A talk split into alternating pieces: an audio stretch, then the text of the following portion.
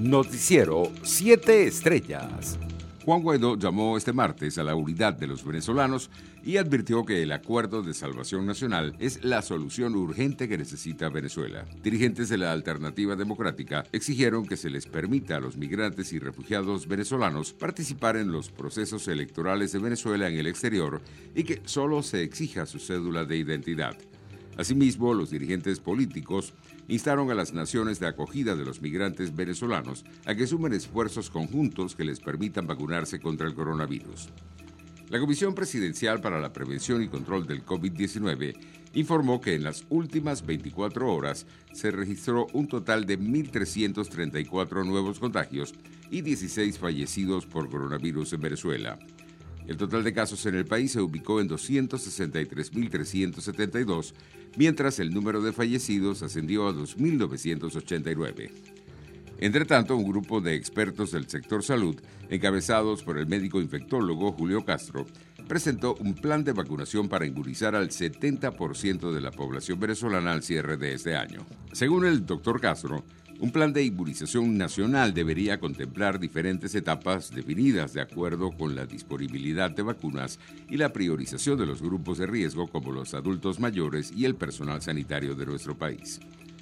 Por su parte, el Fondo de Naciones Unidas para la Infancia, UNICEF, puso en marcha una potabilizadora portátil de agua en el estado Apure, azotado entre marzo y mayo por combates entre militares y disidentes de las FARC que beneficiará a 1.950 familias, informó este martes esa entidad.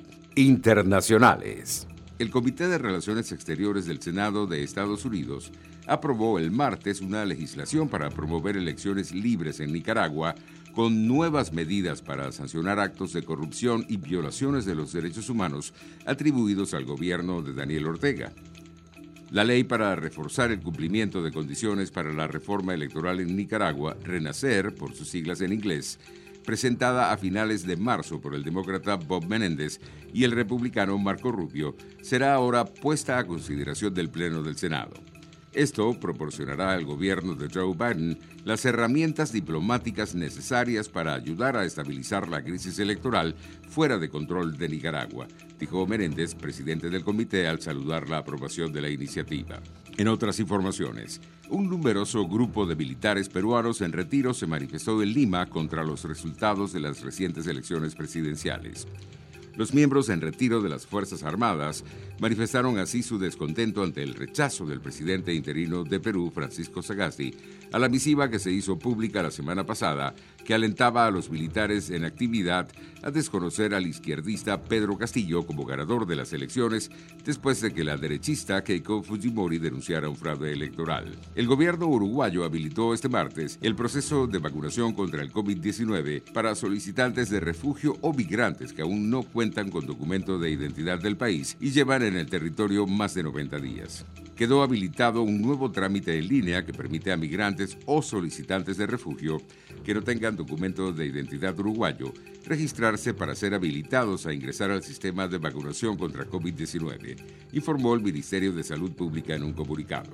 Economía. Argentina anunció este martes que llegó a un entendimiento con el Club de París que le permitirá evitar un inminente cese de pagos con ese foro de países acreedores al que debe 2.400 millones de dólares y seguir negociando con el Fondo Monetario Internacional la refinanciación de deudas por 46 mil millones de dólares. El ministro de Economía argentino, Martín Guzmán, dijo en rueda de prensa que el Club de París aceptó concederle al país suramericano un puente de tiempo hasta el 31 de marzo de 2022 para que le pague una parte del total adeudado al grupo integrado por 22 países acreedores. Deportes. El golfista Jonathan Vegas se convirtió en el integrante número 40 de la delegación venezolana de cara a los Juegos Olímpicos de Tokio 2020. El golfista venezolano se ubicó entre los mejores 40 del ranking olímpico según la lista publicada esta el criollo ocupa el puesto 37 y de la Federación Internacional de Golf le dio un boleto directo para participar en la competición universal.